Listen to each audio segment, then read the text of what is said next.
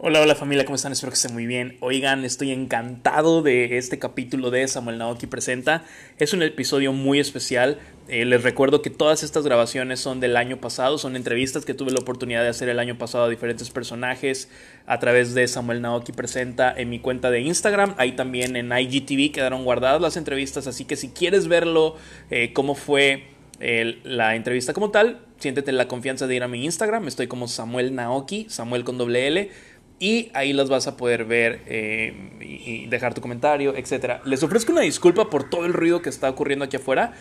Eh, estoy cerca de un taller de motos, entonces, pues, perdón por, por este ruido, pero ya quería grabarles el intro. Así que en esta ocasión tuve la oportunidad de entrevistar a la psicóloga Belén Gómez y hablamos de un tema que creo que es bien interesante para todos y que muy pocas veces externamos y es el estrés y la ansiedad. Así que disfrútenlo, como ya saben, como se grabó para eh, IGTV o, más bien para Instagram Live y luego se guardó en IGTV, pues el formato del principio del podcast es un poquito dar la bienvenida a los que se iban conectando, etcétera, pero si gusta le pueden adelantar tantito, como unos 3, 4 minutitos y ahí van a tener ya el contenido eh, bueno, jugoso, etcétera. Eh, quiero aprovechar para agradecerles a quienes están apoyando el, podcast. Muchas gracias a quienes lo escuchan, lo comparten. Muchas gracias por sus mensajes de, oye, este episodio me encantó. Hay personas que gracias a este nuevo formato están yendo a escuchar los podcasts anteriores. Si tú lo estás haciendo, por favor, házmelo saber. Porque no mentiré, de alguna manera esto me, me motiva a seguir haciendo eh, y creando contenido en este formato de podcast. Y te comento, aprovechando el comercial, que el próximo lunes 26 de julio a las 10 de la noche vamos a regresar con la segunda temporada de Samuel Naoki Presenta en vivo por mi Instagram, que es Samuel Naoki, ¿ok? Entonces ahí lo vas a poder ver en vivo y subsecuentemente seguiremos subiendo los capítulos al, podcast. Van a haber momentos en los que solamente yo hable de algún tema, pero eh, pues ahorita faltan muchísimas entrevistas por compartir, así que gracias por escuchar, gracias por apoyar que Dios los bendiga familia, que esté muy bien, disfruten del episodio. Bye bye.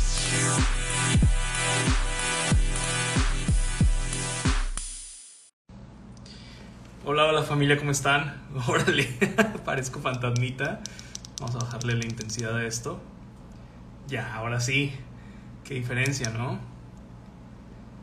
Estamos probando aquí el aro de luz. Aguántenme. Hola, Scrap, hola, eh, Belén, ¿cómo estás? Bienvenida. Vero, Baracruz, bienvenido. Eh, hoy a este jueves de en vivo, que arrancamos en un minuto. Así que ya está por aquí la solicitud de, de Belén. Vamos a esperar que se conecte. Hola. Hola. Hola. ¿Cómo estás? Muy bien, ¿y tú? Bien, contento. Todos los jueves me pongo nervioso, siempre me pongo nervioso. No te pongas nervioso, hombre. No pasa nada. Sin, comerciales, pero tomando algo. Muy bien, porque ya la hora lo amerita. Sí, es, es, es mi cena realmente. Tomo una proteína, entonces, eh, pues bueno, ahí me la estoy echando en lo que platicamos. Vamos a Muy bien si quieres un minutito, sí, claro. un minutito para que la gente comience a entrar y en un minutito con quien esté, porque ya son las 10. Sí, perfecto. arrancamos, ¿va? Entonces. Me parece excelente. Tú disfruta de tu, de tu proteína. ¿Qué tal el día? Pues, como todos, yo creo, un poco encerrados, ¿no? Sí, ¿tú dónde estás físicamente? En Veracruz. Ah, ok. ¿Eres de Veracruz? Yo soy veracruzano igual. Sí, en Veracruz, Veracruz estoy. Yo soy veracruzano, pero estoy en Villahermosa, Tabasco. Ah, no me digas. Sí. sí aquí, Yo vivo en el puerto de Veracruz. Yo viví hasta febrero, no es cierto, hasta agosto del año pasado viví en el puerto. Y de ahí me movieron a otra ciudad. Por cuestiones laborales. ¿Te cambiaste de ciudad? Sí. Oye, ¿y es cierto que, que, está Villahermosa el calor es peor que, en Veracruz? Pero mucho. ¿En serio? Uf, qué terrible. Es que ahí te va una diferencia. Veracruz es caluroso, pero cuando hay aire, refresca rico. Sí, sí, se siente en más cambio, fresco. En Tabasco es súper caluroso, como 4 o 5 grados más que Veracruz. Es más húmedo, pero además cuando hay aire es caluroso. Es caliente. ¡Qué horror! Sí, pero bueno. Bueno, pues ni hablar. Vamos a empezar. Eh, y antes, siempre para comenzar, eh, quiero dar una pequeña, pues más que reseña, una introducción, una bienvenida. Antes que nada, agradecerte por tu tiempo, por... por no, gracias a ti por la, invitarme. La disponibilidad. Eh, a lo mejor para la gente que lo vea ahorita y quien lo va a ver después, porque esto queda sí. grabado. Sí, sí, sí.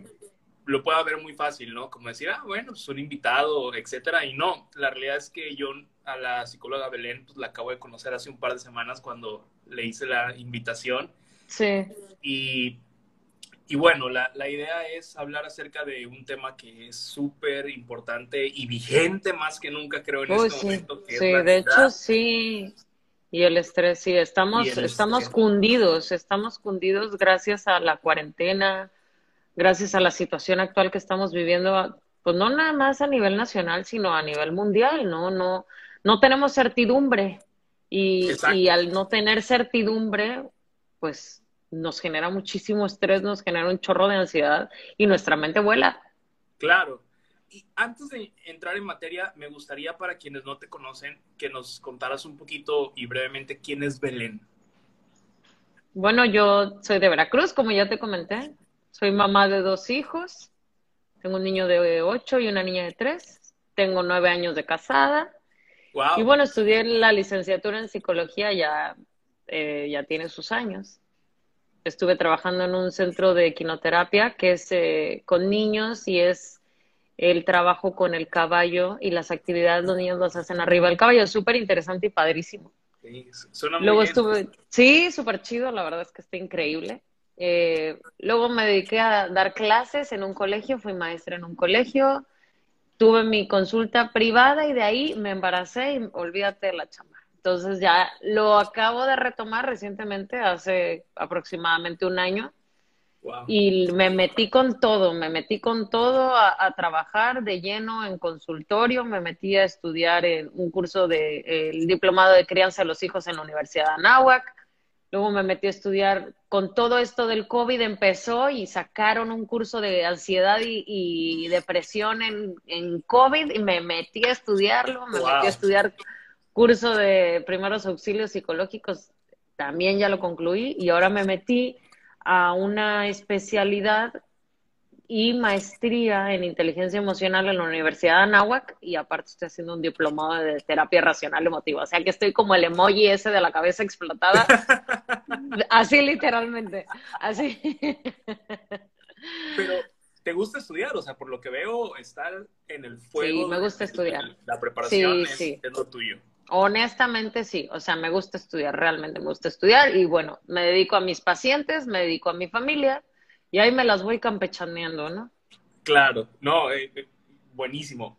Ahora, eh, me gustaría hacerte la primera pregunta y es, ¿cómo podemos definir a la ansiedad y el estrés? Si lo tuviéramos que conceptualizar en, en palabras simples, ¿cuál sería esta definición que tú le das? Mira, eh, aunque pareciera que es lo mismo, no es lo mismo. Son dos conceptos completamente diferentes, ¿ok?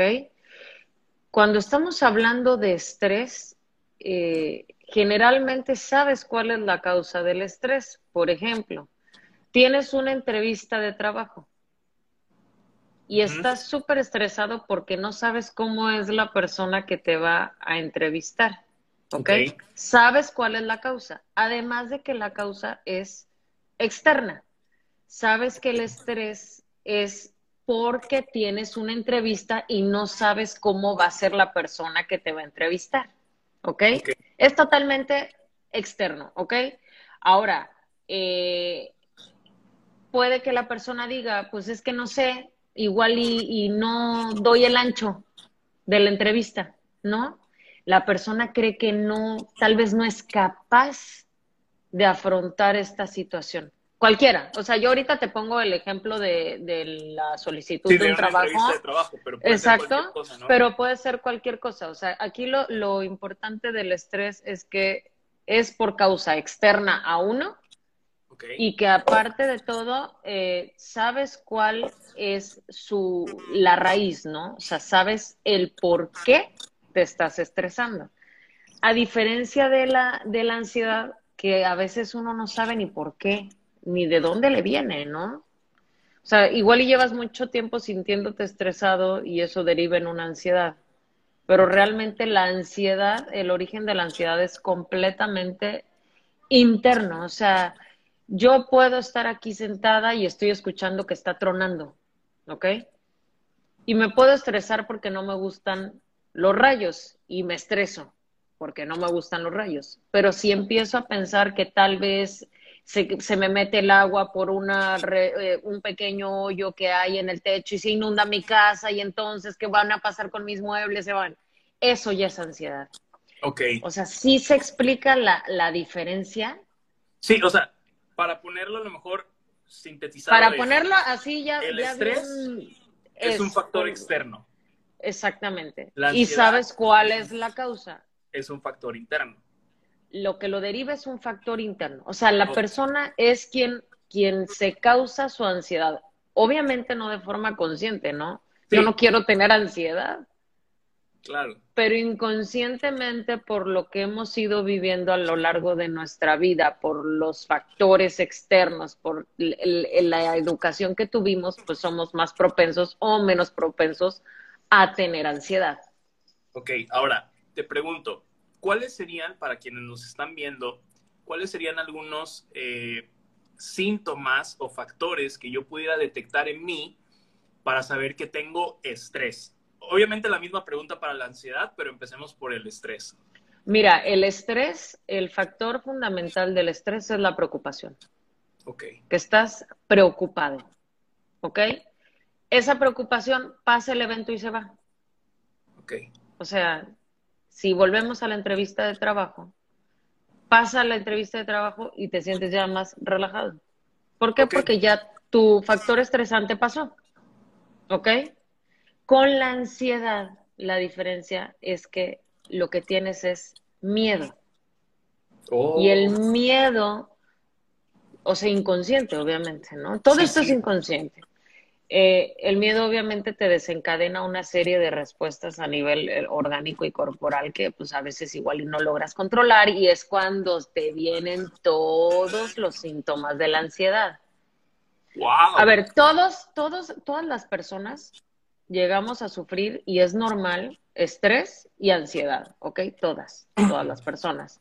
En el momento en el que la, la ansiedad se vuelve ya incapacitante, es decir, yo las cosas que hacía antes ya no las disfruto como las disfruto ahora o me tengo un miedo irracional que yo antes no tenía, entonces ya es cuando poquitos rojos se prenden y tienes que ver qué es lo que pasa. Órale. O sea, por ejemplo, cuando esta ansiedad, eh, el famoso insomnio, ¿no? Que, parece increíble. No sé para quienes nos están viendo, pero en lo personal, yo un momento en el que padecí insomnio, se me quitó y previo a la, a la pandemia yo sufrí un proceso de separación, de, divorcio. Sí. Entonces eso me generó una ansiedad brutal y literalmente, aunque me acostaba y, y, cerraba mis ojos para dormir, de repente una, dos, tres, cuatro, cinco, siete de la mañana y sin dormir nada, pero... Pero porque seguramente tu, cabeza estaba seguramente pensando. Pensando mil cosas. Ahora, pongo este contexto porque creo que en esta, eh, eh, vamos a llamarle encierro, en, esta eh, cuarentena, los picos de insomnio se han ido al cielo, lo veo comentado en todas las redes sociales. ¿Tú consideras que esto es por una ansiedad que traemos ahí como, internalizada? Sí creo que, sí creo que el estrés y la ansiedad repercuten en, eh, en, el ritmo del sueño y también el que no tenemos una rutina establecida como lo teníamos antes. Tal vez antes tú salías de tu casa y te ibas a tu trabajo, ¿no? Eh, y de, tu trabajo volvías a tu casa, comías y regresabas, no sé, la rutina que tú tenías antes de la pandemia. Con esta pandemia, pues lo último que hay es rutinas, porque un día pues, es diferente a otro completamente. Entonces, el no tener una rutina... lo mismo. Exacto, pero no tienes la rutina que tú tenías antes. Entonces, aunque tú no lo creas, como los niños chiquitos que les dicen a los papás, tienes que hacerles una rutina para que los niños chiquitos estén tranquilos y en paz y duerman bien, los adultos funcionamos igual. Si nosotros no tenemos una rutina, tampoco vamos a estar bien en nuestros patrones de sueño. Ok. Entonces, para dar como un primer tip dentro de este en vivo, nos recomendarías a todos los que lo estamos viendo y que de repente nos sentimos estresados o sobre todo con ansiedad, comenzar a hacer una agenda y respetarla. Una rutina eh, de día, ¿no? O sea, no tan marcada de horarios porque si, si no cumples tal vez con el horario, te estreses, ¿no? De no haberlo cumplido. Pero sí, por ejemplo, hoy voy a dedicar mi día y voy a hacer tal, tal, tal, tal cosa. Y son las actividades que tengo yo estipuladas para hacer hoy jueves, por ejemplo en este periodo de tiempo, ¿no? En un día, ¿no? El martes, el lunes voy a hacer esto, el martes voy a hacer esto, el miércoles voy a hacer esto y se puede planear por semana. No más de una semana, no más de una semana. Como los horarios escolares, literalmente. No más de una semana. Te pregunto, ¿qué recomiendas más? Porque, y, y te lo pregunto porque esta sí es duda 100% mía. Yo normalmente lo que hago es que en la noche antes de irme a, descansar, no precisamente a dormir, sino cuando ya voy a tomar como mi periodo de relajación previa. Sí, sí, sí. Me siento aquí justamente donde estoy, agarro mi agenda y, y planifico lo que voy a hacer mañana. Esa es una rutina diaria, pero solamente lo hago sobre el día de mañana. El siguiente. ¿No le hace? ¿Está bien? Que sea por semana o por día. Mira, eso depende de cada, de cada quien a ti así te funciona y te da cierta estabilidad porque ya sabes lo que va a pasar mañana. Al final de cuentas, dentro de esta incertidumbre que estamos viviendo, tú en tu día a día tienes certidumbre porque sabes lo que vas a hacer al siguiente día. A ti te funciona a diario y está bien. Habrá quienes digan, no, pues yo de una semana la verdad es que no pude, se me hace demasiado eh, y me, me siento muy abrumado por planear una semana entera. Ah, ok, no lo hagas de una semana entera hazlo de un día, hazlo como, como tú dices, planea lo que vas a hacer el siguiente día. No pasa nada, todo es cuestión de adaptación y lo que a cada quien le salga de manera correcta y lo que a cada quien se le acomode. Todos somos diferentes. Entonces, puede que a mí me sirva una cosa, a ti no te sirve. Y no es que lo mío esté mal, sino que somos diferentes. Entonces, ahí sí que es a la decisión de cada quien. Pero sí, lo, sí háganlo, sí háganlo, por favor. Ok, ahora, la siguiente pregunta es, ¿por qué consideras que últimamente, y por últimamente me refiero, no sé, de dos años a la fecha, este tema de la ansiedad y el estrés cada vez se volvió más recurrente y cada vez siento que hay menos tabú de poderlo platicar o de poderlo incluso en, un grupo de amigos ponerlo sobre la mesa y decir, no, esta semana fue bien estresante o este, tengo ansiedad por X o Y. ¿Por qué consideras que como que nos quitamos como decía, el tabú y lo comenzamos a traer a, la conversación. Mira, no sé si porque es de, de, como una forma empática te abres y al abrirte tú, todos se van abriendo. Y la realidad es que cada vez es más común escuchar casos de personas que sufren de ansiedad. Entonces, pues al haber más personas con ansiedad, da menos pena contarlo, ¿no? Que no tiene absolutamente nada de malo. Al contrario, o sea, yo sí creo que que no, no es que vas a ir por el mundo gritando a los 400 vientos que tienes un trastorno de ansiedad, pero no tiene absolutamente nada de malo, no tienes por qué esconderlo. Ahora, yo más que dos años que tú me dices, yo te puedo decir que en, mi consulta privada, eh, a raíz de la pandemia, he tenido muchos pacientes nuevos con eh, crisis de ansiedad y ataques de ansiedad que jamás habían tenido, o sea, nunca habían presentado un ataque de ansiedad.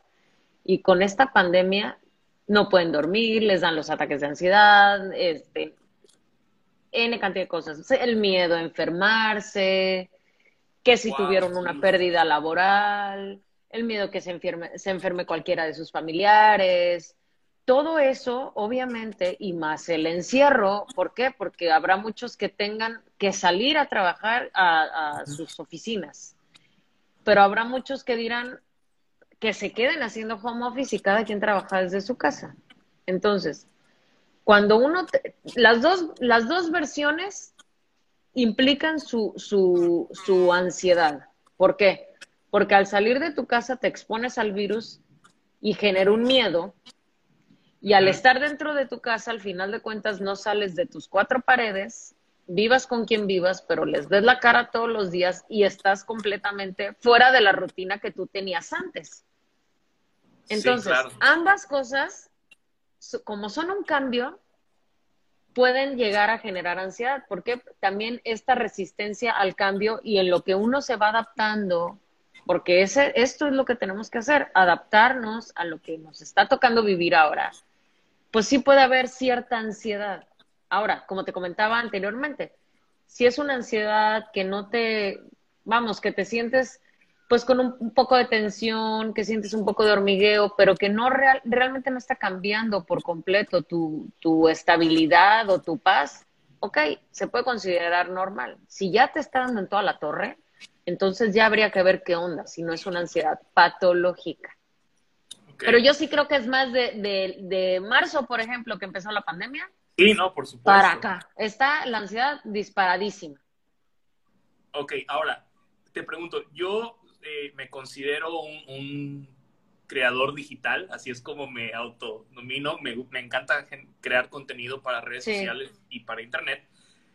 Y la pregunta va eh, en esta vertiente, ¿consideras que las redes sociales han eh, propiciado que exista mayor ansiedad y mayor estrés en las personas?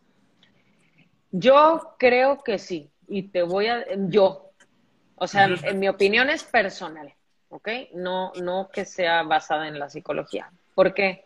Porque tú, como creador de contenido, te podrás dar cuenta que existen ahora muchísimas influencers o, influencers hombres, ¿no? O de todo tipo, pues. Entonces, teniendo redes sociales, estamos con el mundo abierto completamente, ¿no? Para ver lo que se nos antoje ver. ¿Qué pasa? Yo me, me meto a la cuenta de un influencer a mis ojos, una vida perfecta, con no sé cuántos hijos y aparte de todo un cuerpazo y aparte de todo se ve súper zen, súper centrada, como que tiene tiempo para todo. Y las camionetas y viajes. Y, te voy a decir algo, Sam, ¿qué estoy haciendo en ese momento?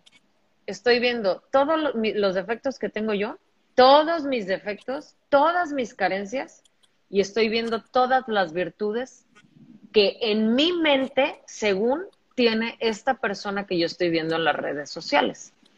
¿Qué pasa? Me estoy comparando con una persona en las redes sociales. Una, un punto.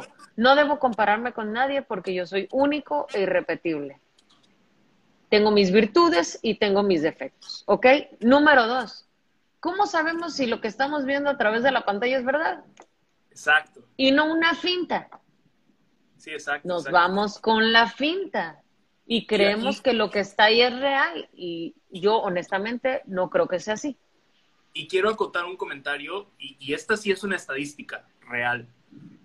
Por mucho que tú te grabaras durante todo el día o que subieras muchísimas historias a, a Instagram, que creo que es donde más estamos metidos y además de TikTok, pero Instagram para ver la vida de otros, estadísticamente lo más que alcanzas a ver de la vida de una persona es como máximo el 5%. Considerando que sube muchas fotos, muchas historias, mucho contenido de su día a día, es el 5%. Hay un 95% que está totalmente oculto y que, y que no vemos, pero creemos que ese 5% es toda la vida de las personas que seguimos. Entonces, exactamente. y yo entiendo que, sí, yo entiendo que estas personas, influencers, pues es su chamba al final de cuentas, ¿no? El mostrar su vida. O sea, les gusta y eso se dedica y está bien. Lo que no está bien es que yo, que veo desde atrás de una pantalla, me esté comparando con otras personas a las cuales no conozco.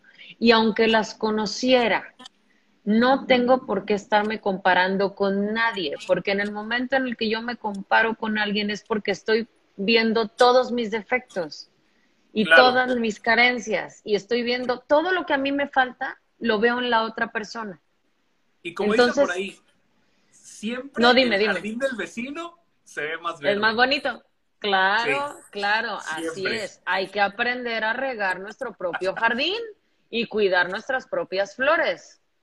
Ahora, yo voy a hacer una confesión que no me es muy cómoda, pero es real.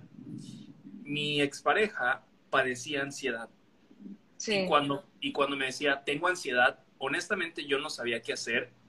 Y como yo nunca la había padecido, era como, pues, ¿qué te preocupa? ¿Qué te estresa? ¿No? Como relájate, cálmate y, suéltalo. Porque para mí era como 2 más 2 igual a 4. Sí. Ahora, pensando en esto, ¿qué, ¿qué, ocurre cuando alguien se te acerca y te tiene la confianza de decirte, oye, ¿sabes qué? Es, me está comenzando a dar ansiedad o padezco ansiedad, no sé qué hacer. Nosotros, obviamente tú como experta, pues tienes la expertise para saber qué hacer, pero alguien que es un ciudadano normal, que no tiene esta, esta expertise, ¿Cómo podemos apoyar a estas personas que tienen ansiedad? Mira, primero que nada, el, decirle relájate un chorro es como darle una patada en la cara. Porque lo que esta persona quisiera es relajarse un chorro, pero no puede. O sea, su cabeza está yendo a mil y no puede relajarse un chorro. Si se quisiera relajar, ya se hubiera relajado, ¿ok? ¿Qué puedes hacer? sentarte a un lado o, que se sienta acompañado, pues, ¿no? Ser empático, a ver, cuéntame, ¿qué es lo que te preocupa? No, pues tal y cual cosa, no, y tú contestar, no, pues fíjate, eh, seguramente te va a ir bien. Si lo ves que ya está entrando como en un, no sé, principios de un ataque de ansiedad, no puedes sugerir hacer ejercicios de respiración, ni te pones a inhalar y exhalar con esta persona hasta que su ritmo cardíaco baje, lo notes que esté más tranquilo y entonces, pues tú te sigues, ¿no? Pero sobre todo es el acompañamiento y la empatía, que sientan que sí están apoyados, aunque no digas una sola palabra. Ok. Pero el relájate un chorro, tranquilo, todo está en tu mente, este, tú solito te creas tus ideas, eso no ayuda en absoluto, en absoluto, o sea, Tú eras ese, bueno, pero ya no, ya no. No, sí, lo entendí. Y, no, y, quise hablar de este tema porque justamente eso, cuando no hemos experimentado lo que sea, en este caso la ansiedad y el estrés, que creo que el estrés todos, pero tal vez ansiedad. Sí, sí, la ansiedad, sí, hay gente que nunca ha experimentado ansiedad, así es. Pues la verdad es que no lo entiendes y crees que, y, otra vez me, me, voy a abrir, eh, ¿crees que la persona que lo está viviendo es como hasta débil emocional? Yo llegué a considerar como, ay, débil emocional, no, no lo puedes controlar. Pero cuando ya lo vives y verdaderamente te das cuenta que por más que quieres, no lo puedes controlar, ahí es donde ahí es cuando te ahí ahí te comes todas las palabras que tal vez dijiste antes no y es cuando comprendes. Y, y la realidad es que la ansiedad es horrible.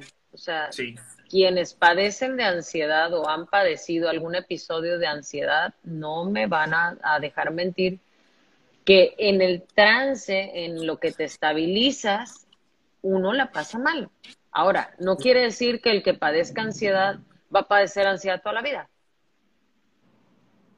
Hay eh, tips, hay ejercicios, obviamente la, la terapia psicológica ayuda un chorro, o sea, no es como que quedarse de brazos cruzados, pues. Ok, pregunta Antonio. ¿Es cierto que con tomar alcohol o fumar se quita la ansiedad?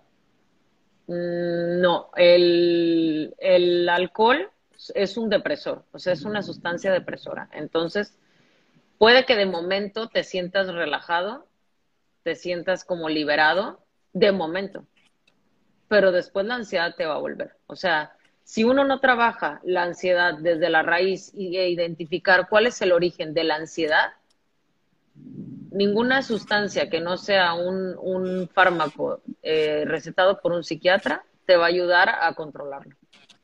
Perfecto. El alcohol y el cigarro no.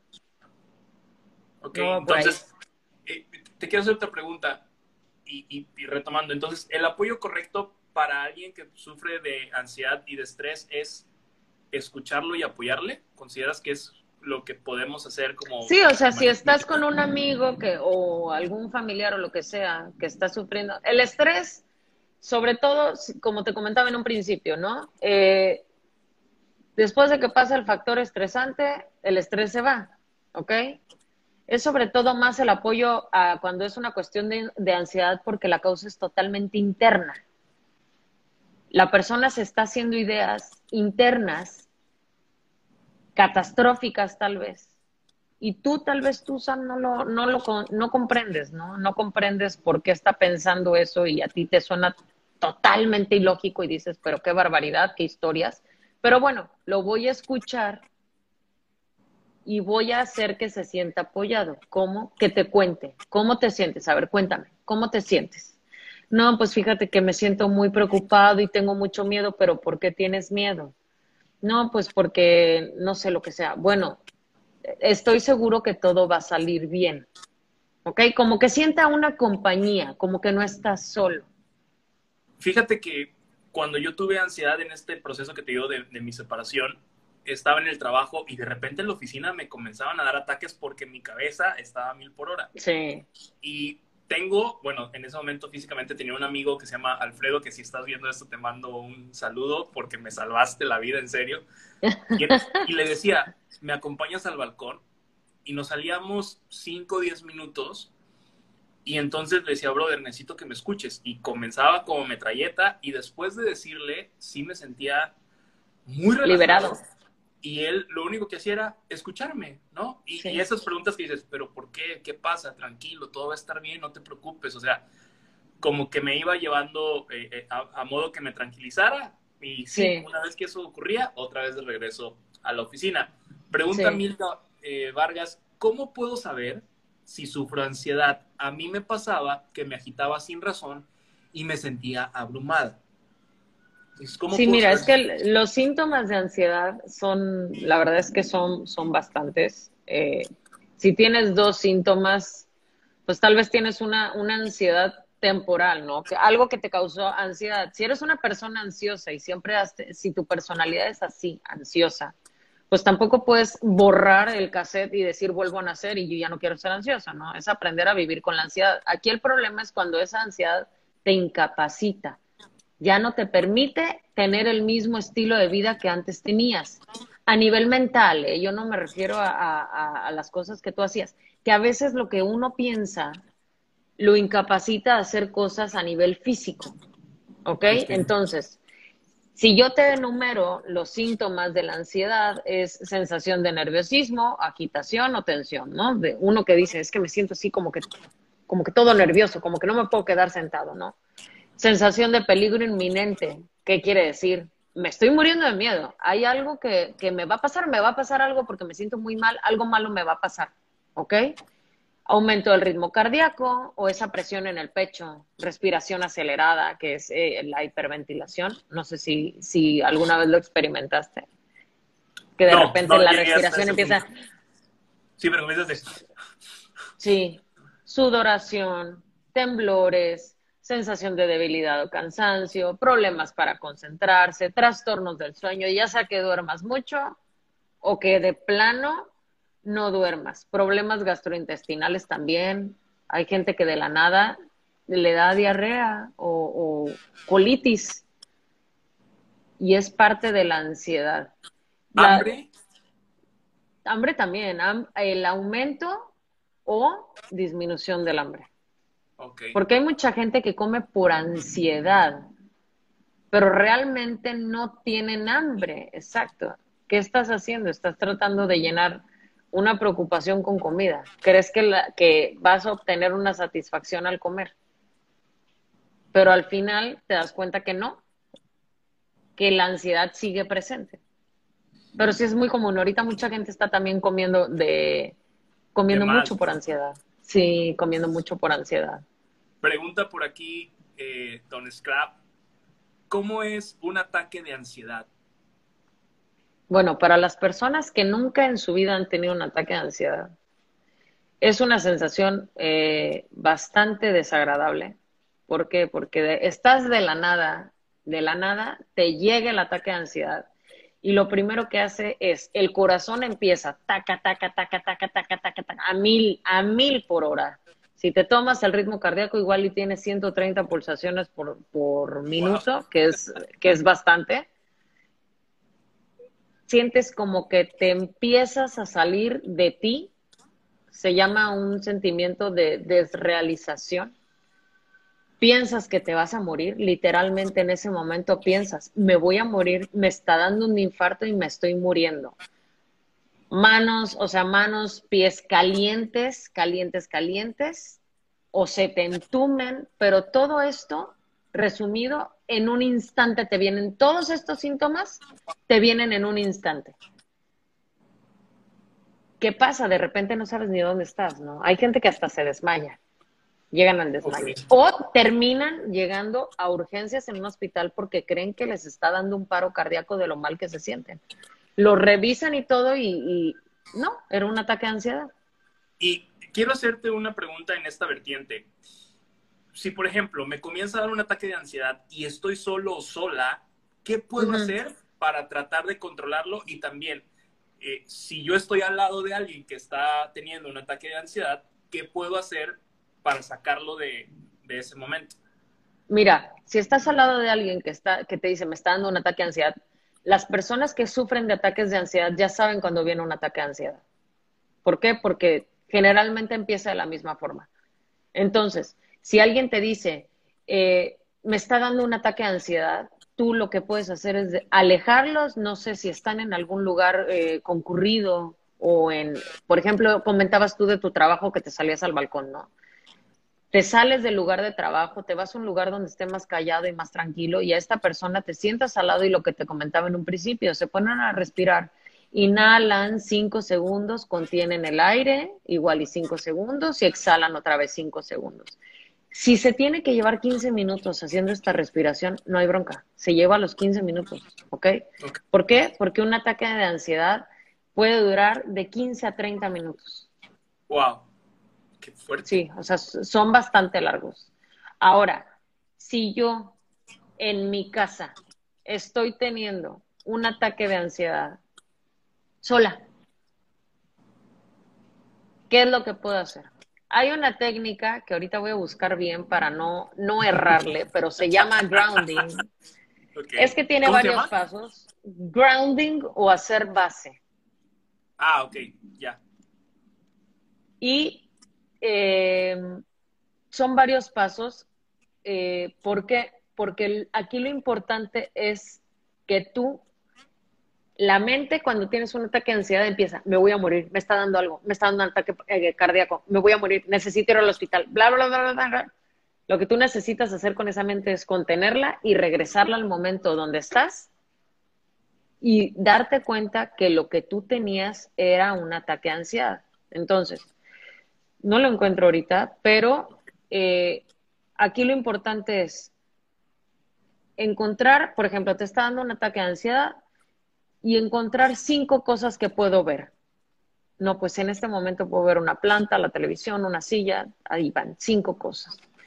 Luego, cuatro cosas que puedo tocar. No, pues puedo tocar mi brazo, puedo tocar el carrito del súper si estoy en el súper, puedo tocar la mesa. Puedo... Luego, tres cosas que yo pueda eh, escuchar. No, pues ahorita escucho la tele de fondo y los truenos y otra cosa, ¿no? Estás regresando al momento presente. Dos olores que yo pueda recordar. No, pues me acuerdo del perfume que me puse en la mañana y ahorita respiro y me huele a, no sé, a cualquier cosa, ¿no? Y un sentimiento que pueda sentir. No, pues tengo miedo. En ese momento tú estás haciendo todo, todo, todo lo envuelves en una burbuja y llegas al momento presente. Súper. ¿Ok? Ahora, si no tienen tan a la mano O sea, que no se acuerdan de esto porque sí tiene sus pasos. sí, no, porque en el rush. sí, pero hay un chorro de apps que pueden bajar, que son gratuitas y que son de, de respiración. Entonces, si les está dando un ataque de ansiedad, descarguen una, o sea, descarguenla desde antes, pues, para cuando tengan el ataque de ansiedad, prenden la app y esta app te va a decir cómo tienes que ir respirando. Ok. Trae hasta musiquita de fondo y toda la onda. Y, aquí quiero abrir un espacio para las preguntas de, las, de, la gente que nos está viendo y también otras preguntas que mandaron ya por acá. Y pregunta Antonio, ¿la ansiedad te puede causar algún tic? Sí, puede que sí, sí. Sí, hay personas que con ansiedad tienen tics, sí. Dice Andy Miranda, gracias por hablar de esto, gracias a ti por estar aquí.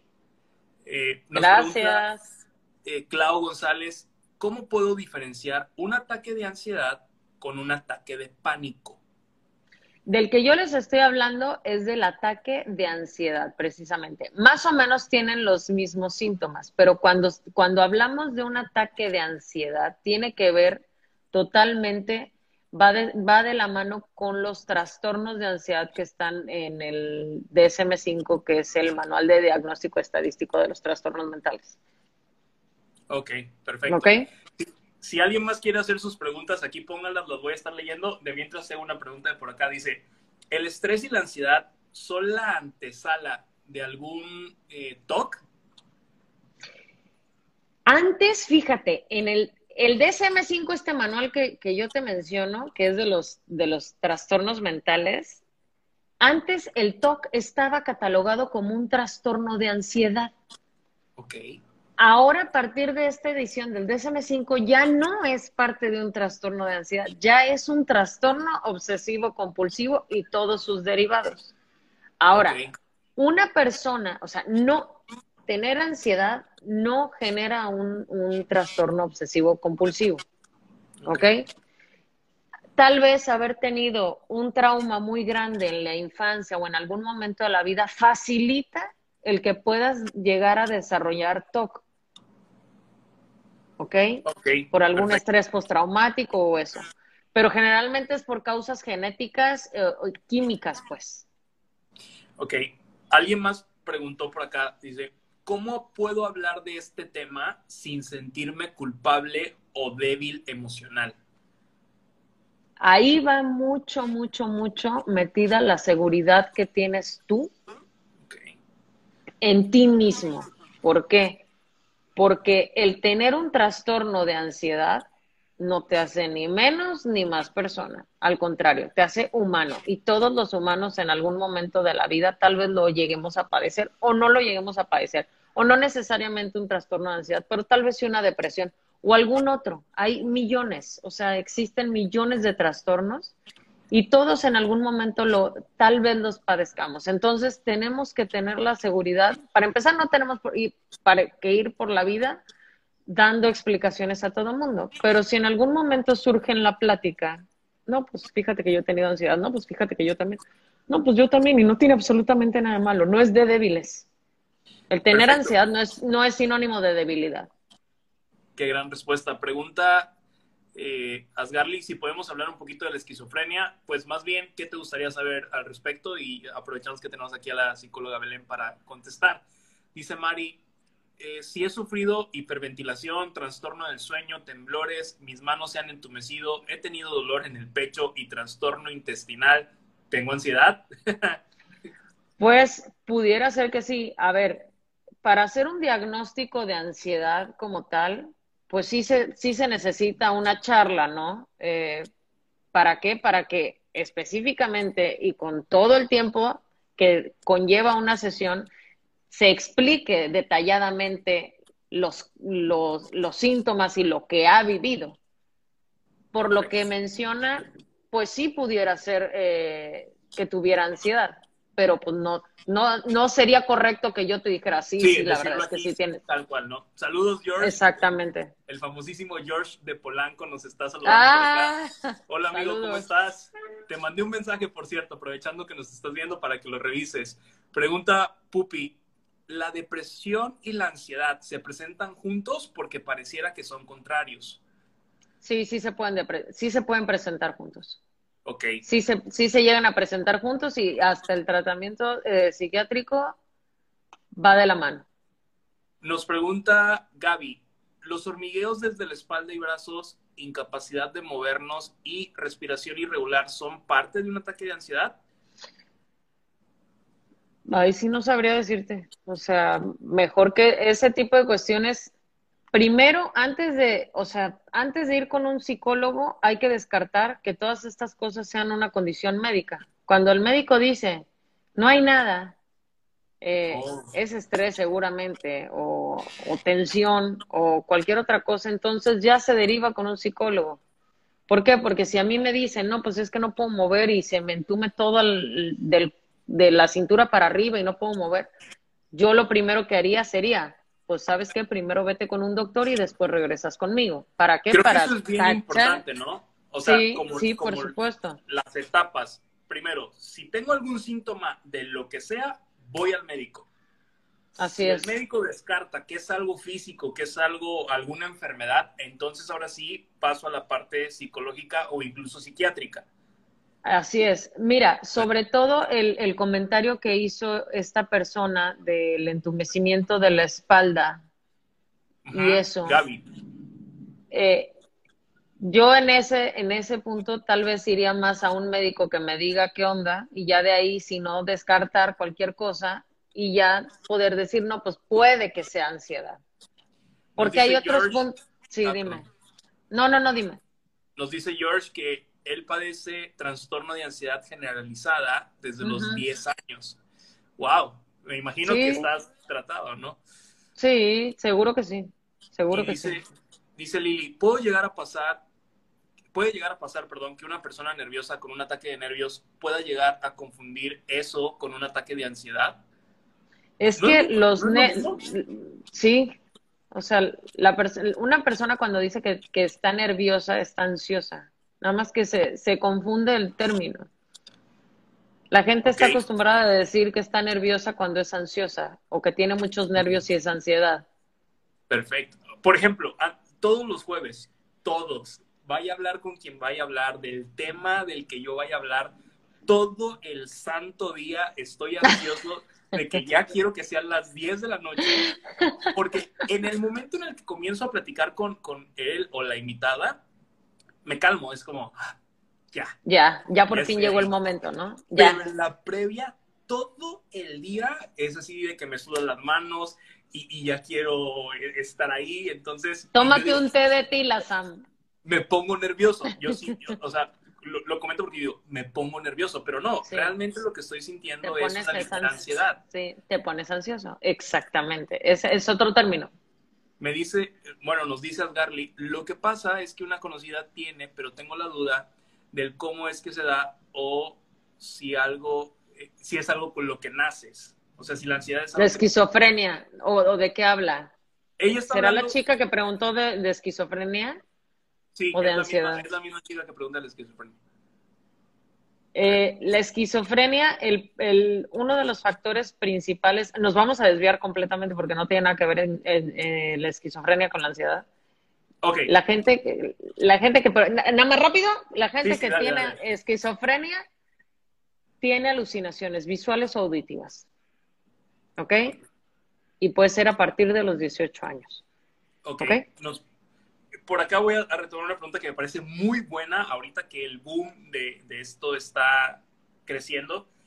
Pregunta, ¿la marihuana o los derivados del CBD ayudan para el manejo de la ansiedad o el estrés? Honestamente, yo de eso no me he metido a leer absolutamente nada nada. O sea, yo estoy leyendo otras cosas que no tienen nada que ver con, la marihuana. Entonces, darte una respuesta de mi parte sería una mentira, pues. porque no lo sé. No, no he estudiado ni leído nada al respecto. Ok, dice eh, Mario, ¿qué puedo hacer para concentrarme más? Me desconcentro mucho y si no hago las cosas en el momento, me, me desconcentro y se me olvidan. Bueno, aquí lo importante es que realmente te establezcas una meta fija y quites todos los distractores que estén a tu alrededor. Si sabes que te vas a desconcentrar con cualquier mosca que huele o si hay música o algo, trata de enfocarte al 100% en las actividades que estás realizando. Ponte como meta el voy a hacer esta tarea, aunque sea una tarea corta. Cuando la termines ya te levantas, haces otras cosas y regresas a tu tarea corta. De acuerdo. Esa es mi recomendación. Excelente. Dice Dali, hola, hola. ¿Puedes hablarme un poco acerca del trastorno depresivo bipolar y qué es? Digo, es otro tema totalmente, pero... Es que es, es, otro tema completamente diferente. A ver, las personas que tienen eh, eh, un trastorno bipolar que no tiene nada que ver con los trastornos de ansiedad, es otro, otra rama. Eh, tienen periodos de manía y tienen periodos de depresión. A, manía, ¿qué me refiero? Que es euforia, y euforia es que de repente tienen mucha energía y mucha alegría y mucho, o sea, muy, mucho, muy estaciados, pues. Y de repente, no sé, en una semana o en tres días les viene un bajón de depresión y están totalmente deprimidos. Van de arriba hasta abajo. Ok, regresándome al tema, gracias por contestar la pregunta de Dali. dos preguntas más. Uno, en este momento, en el contexto mundial en el que nos encontramos ante tanta incertidumbre que, estamos viviendo, ¿no? Muchísima gente que perdió empleos, que lamentablemente han perdido algún amigo familiar o que saben de alguien que, que, está, enfermo, ¿no? Sí. Gente que sale a trabajar y, lo que decías al principio, el miedo de es que si salgo no me voy a contagiar, pero si no salgo entonces no como. claro, este por supuesto. ¿qué nos recomendarías para procurar estar como lo más en paz o lo más tranquilos posibles con este tema?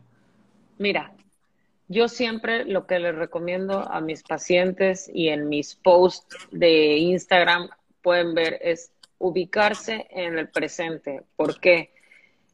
Porque yo me pongo a ver, es que puede que me contagie, puede que me contagie en algún momento del trayecto a mi trabajo Ok, puede que sí, no lo sabemos. Nadie tiene el, futuro asegurado, nadie.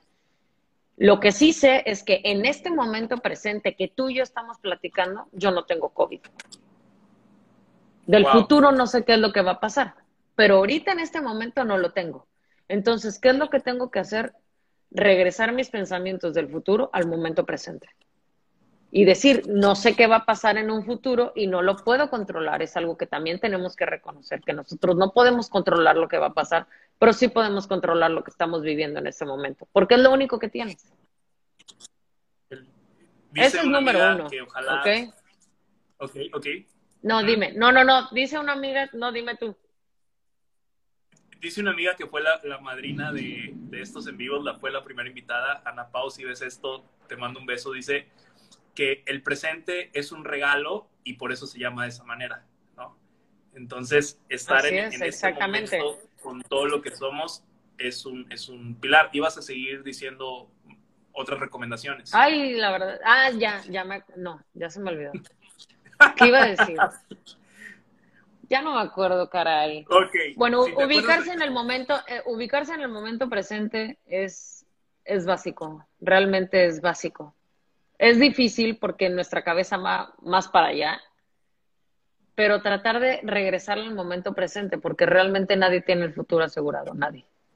Y última pregunta, a menos que por acá hagan otra, ¿consideras que hay cierta música eh, eh, o la meditación nos ayude a, a manejar el estrés y la ansiedad?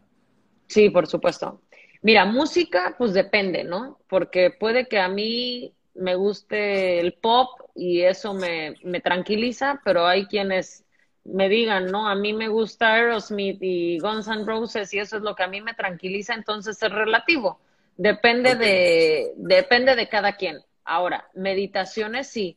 En, en YouTube hay un chorro de meditaciones guiadas, así, así las pueden buscar, meditación guiada para dormir, por ejemplo, o meditación guiada para relajar, y te va llevando, te va llevando. Hay un método que a mí me gusta mucho, mucho, mucho, es una relajación y se llama relajación progresiva muscular de Jacobson.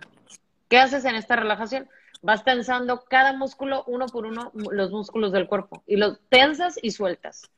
Y después de hacer eso, te lo juro que te sientes como con un peso menos encima. Entonces, en estos momentos de, pues, de ansiedad, de, incertidumbre, de pandemia, de cuarentena, de todo lo que ustedes quieran, yo sí, yo sí te quiero dar, bueno, más bien les quiero dar unas recomendaciones para sobrellevar mejor y es, una, ubicarse en el presente como te mencioné anteriormente. Dos, hacer eh, meditaciones o respiraciones o relajaciones todos los días. Tres, hacer ejercicio es básico. Liberas endorfinas y te sientes más activo y te sientes mucho mejor. Es básico, estás haciendo algo por ti. Y con eso ya vas de gane. Alimentación balanceada también está súper bien. Y con eso vamos a empezar a dormir mejor y establecer una rutina, como ya te había dicho en un principio.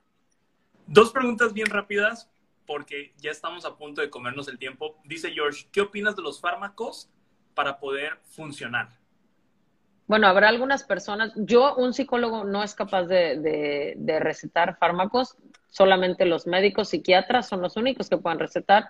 Algunas personas sí lo necesitan, eso es a consideración tanto del psicólogo como del psiquiatra. Hay algunas personas que funcionan sin fármacos y se la llevan bien con el tratamiento de pura psicoterapia. Ok, ahora eh, nos preguntan, ¿qué recomiendas si como por ansiedad y no por hambre? ¿Cómo? ¿Cómo que qué recomiendo si como por ansiedad y no como por hambre? no entendí la pregunta. ¿Qué recomiendan si sé que como por ansiedad y no por hambre? O sea, como nos está dando a entender cómo lo manejo, cómo ya, ok. Ponerse a hacer otra cosa. O sea, cuando una persona está comiendo por ansiedad, tal vez tenga un tiempo libre. Y entonces, ¿qué haces? Te pones a comer. Entonces, ¿qué puedes hacer? Te puedes poner a leer o lo que te guste, escuchar música, ver una serie, ponerte a leer un libro. Hay un chorro de, de, opciones, por ejemplo, estudiar un curso, hay cursos gratuitos en línea. Te puedes poner a estudiar, o sea, buscar otra alternativa que le dé el giro a tu cerebro para que no estés pensando en que tienes ansiedad y que quieres comer. Ok, eh, esta va a ser ahora sí la última pregunta y, me parece muy interesante y es, ¿se cura la ansiedad? Sí, sí se cura. Puede que en algún otro momento de la vida tengas otra recaída, puede pasar que tengas varias recaídas, pero sí se cura la ansiedad. Ahora, si yo, como te comentaba en un principio, si yo soy una persona de, naturaleza ansiosa, mi personalidad es un, es, soy una persona ansiosa, pues no puedo, no puedo esperar eh, magia. ¿Qué tengo que hacer? Aprender a canalizar mis emociones y aprender a controlar mis emociones para que no tenga yo episodios de ansiedad graves. Ok. okay. Ahora, para terminar este en vivo, siempre hago estas dos eh, últimas preguntas que no tienen que ver con el tema, ya son... Ah, bueno, ok. y la primera es, un libro que nos recomiendes, que digas, este libro me encanta, aunque no tenga nada que ver con este tema, que digas, este libro todo mundo lo debe de leer, ¿cuál sería? Mira, es un libro muy, muy básico, pero lo leí cuando era niña, me lo regaló mi abuela y me encantó y es básico y es triste, pero me gusta mucho el diario de Ana Frank. Ok, perfecto. Y ahora, ¿tienes alguna frase o, eh, eh, eh, o algún concepto que sea como un pilar en tu vida para los momentos difíciles? Sí, lo que comentaba del, que lo he venido comentando toda esta, esta, esta charla que hemos tenido es mantente en el presente. O sea, siempre mantén los pies ubicados en el momento presente, que es lo único que tenemos asegurado. El pasado ya pasó, no podemos modificarlo, lo único que podemos hacer es sacar un aprendizaje. Y del futuro no sabemos qué onda. Entonces, siempre ubicados en el presente. Belén, muchas gracias. Por ahí eh, justo nos hizo otra preguntita, por ahí eh, arribita hay otra, pero eh, no es que no las quiera compartir, simplemente si ustedes quieren tener más información al respecto, ¿dónde te pueden ver? ¿Dónde te pueden localizar? Eh, eh, ¿Cuáles son tus redes sociales si las quieren mencionar? Sí, claro, estoy en, en Instagram, que es donde más, eh, ¿cómo se llama? Donde más respondo y es PSIC, P-S-I-C, Belén con B de bueno y N de niño, al final, Gómez con Z, R. O sea, dice PSIC, Belén Gómez, R. Ahí me pueden encontrar y me pueden mandar sus dudas y sus preguntas y yo sin bronca se los contesto. Como quiera, ahorita que termine esto, eh, siempre pongo la portada del libro que recomiendan, entonces en, esa recomendación voy a etiquetarte eh, con tu usuario de Instagram para que vayan y te sigan. También si alguien de los que está aquí no me sigue, sígame y, vamos a, hacer esta comunidad más grande. Belén, muchas gracias por tu tiempo. No, mil gracias, a ti. Por poner tu conocimiento al servicio de todas estas personas que se están viendo ahorita y que lo van a ver después. Eh, familia, nos vemos el próximo jueves a las 10 de la noche con otro en vivo con un invitadazo de lujo, como también lo fue Belén. Belén, de nuevo, gracias. Gracias, gracias a ti, de verdad. Acuérdense que esto queda grabado para que lo puedan compartir o ver tantas veces como quieran. Nos vemos el próximo jueves. Bye, bye. Bye, gracias.